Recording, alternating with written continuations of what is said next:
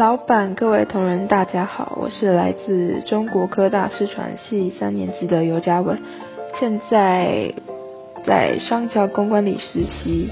今天我要跟大家分享我的期中报告。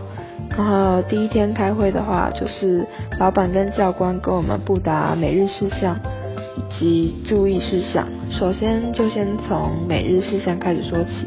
通常我会先找健康新闻，然后等教官说 OK 后。还在匹克邦跟商小官网 po 文。那除了要在匹克邦还有健康观点上发文之外，每天还要发在那个实习新人园地上面发每日的实习心得，就是记录自己每一天的工作内容及 podcast 的进度。我觉得之后日后看这些的话，就会想起说每天工作的。点点滴滴就可以马上回想到当初实习的情况。再是每个礼拜总要完成个人 podcast，还有医师 podcast 产品开箱影片。礼拜三还有最重要的简报报告。每个礼拜报告的主题也都不一样。这次的主题也很新颖，是 PPT 加上八分钟的 podcast。然后每次我花最多时间的就是在简报上面，因为我觉得简报最难的地方就是很多内容需要抓重点讲，还有编排跟 PPT 的设计也很重要，以及报告时的内容。这让我想到大学的时候，其实很多作业都需要报告，但我每次都希望说报告人不是我，因为从以前我就很害怕看到台下的大家。就会觉得说很恐惧。这次实习因为疫情的关系改成线上实习，所以报告也采用线上的方式。改到线上后，我觉得恐惧感降低了很多。虽然还是会吃螺丝或是紧张的时候就会讲很快，但比之前在学校时好很多了。因为跟之前相比，我会先多做一点准备在简报上。也渐渐会抓重点讲了。Podcast 部分，我觉得我的进步是从零到五十，虽然还没有到一百，是因为我还有超多的东西需要学习跟注意。一开始的我连剪辑软体还有录音软体要用什么我都不知道，虽然平时有听 Podcast 的习惯。但在听的时候完全没有想过说他们是怎么录的，还以为说录这个会很简单，但殊不知每个东西都是大学问，光是内容我都要想好久，要怎么录才不会太尴尬，还是说这种东西大家是都不想听，还有音效跟伴奏也要好好的挑选，像是一般人的 podcast 都有加片头跟片尾曲。有些人在事实的地方也有加特殊的音效。第一次录的时候真的是惨不忍睹，有好多的空拍都需要剪掉，内容也想了好久才勉强挤出来。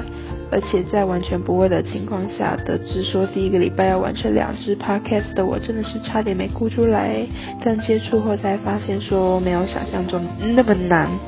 但对我来说最困难的还是要想内容要讲什么。然后个人 podcast 部分，就是我们录完每一周录完心得之后，教官他们会帮我们把心得放在声浪上面，所以嗯累积到现在已经有三集了。再来是产品影片，产品影片一般我一开始是想说用 PR 去做，但后来我觉我对 PR 真的不熟悉，因为在大学的时候，大学虽然有教，但是。我真的还是不太会，所以我就上网找有没有其他的网站或者是软体可以来剪影片或者是编辑。后来我就找到一个可以剪辑影片也比较方便的网站去做产品开箱影片。然后我也蛮喜欢用这个网站去做，因为它蛮好用的。所以如果要做做之前的话，我就需要知道说产品的成分。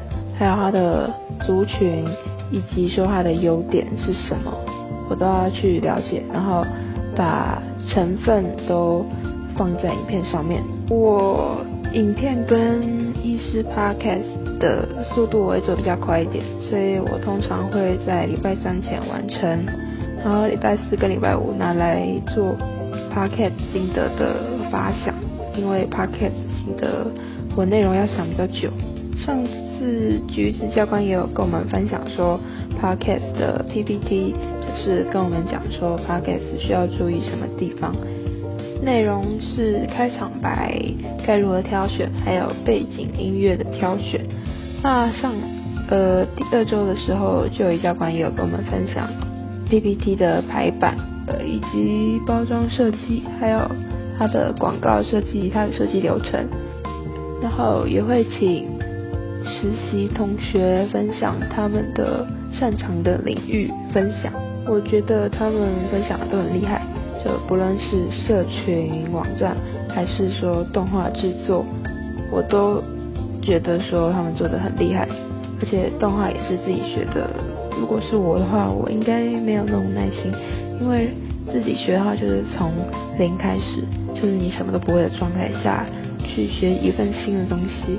那我觉得这个对我来说是一个很大的挑战。我很庆幸能借这次实习学到以往没学过的事情。很新奇，也很有挑战性。哦，还有每个人都会有一场医师采访，需要测录跟写稿，是每个礼拜都需要做的事。写稿对我来讲是一件很困难的事情。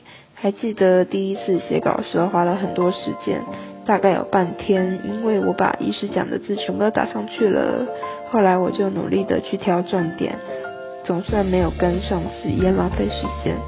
侧录的话相对来讲简单很多，只要记得录影就好。所以写稿方面，我要加强的就是记录重点了。实习到现在又过了一半，很多事情从无到有，慢慢的学习每件事情。